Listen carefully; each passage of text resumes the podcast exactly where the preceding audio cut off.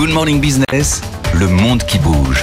Benaouda, un traité de paix se profile entre l'Arménie et l'Azerbaïdjan. Les deux États du Caucase sont en conflit depuis des décennies. Quels sont les derniers éléments? Ces dernières heures euh, en Azerbaïdjan, euh, différentes déclarations laissent entrevoir une volonté euh, d'aboutir à un règlement de paix. Le principal négociateur de la présidence azerbaïdjanaise dit qu'à ce stade crucial des pourparlers, apparemment, les partis ne sont plus très loin de l'accord final. Lors d'un point de presse, le directeur du Centre d'analyse des relations internationales, qui relaie en fait la ligne diplomatique, s'est montré plus affirmatif encore. Nous sommes très proches de la signature d'un traité de paix. Il assure que les questions relatives au texte ont fait l'objet d'un compromis sur presque tous les points.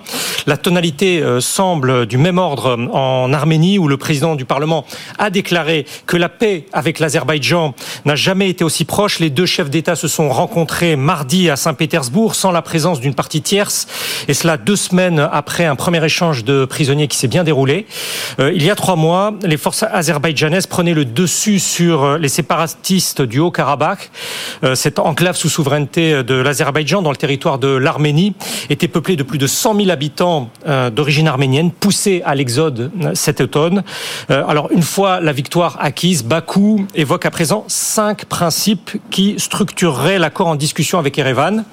Un respect mutuel de l'intégrité territoriale, un arrêt définitif de toute revendication territoriale, un rejet du recours à la force, une délimitation de la frontière et puis, très important, une ouverture des liens et des voies de communication entre les deux pays. Le ministre arménien des Affaires étrangères déclare de son côté voir une réelle fenêtre d'opportunité pour conclure la paix? Surtout, il dit espérer que Bakou fera preuve d'un esprit constructif et à cet égard, la diplomatie arménienne entend qu'il y ait dans le texte une référence à des cartes géographiques concrètes pour garantir une prévisibilité. Son homologue azerbaïdjanais a proposé hier d'en discuter sur place, euh, quelque part sur la frontière. Les Arméniens voudraient s'appuyer sur les cartes militaires de l'Union soviétique des années 1970. La partie adverse s'y oppose encore. Alors comment les puissances autour de cette région euh, se positionnent-elles actuellement? En ayant accueilli euh, la rencontre des deux chefs d'État, euh, la Russie euh, escompte le parrainage d'un traité de paix, bien que l'Arménie juge avoir été abandonnée en race campagne par le Kremlin en septembre, alors qu'ils sont censés être liés, rappelons-le, par un traité de sécurité depuis 2002.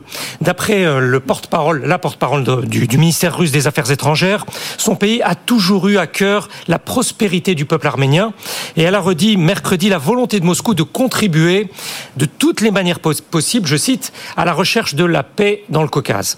Ceci posé, le chef de la diplomatie russe a déploré qu'Erevan cède, selon lui, aux croyances pro-occidentales et tente de transformer sa politique étrangère.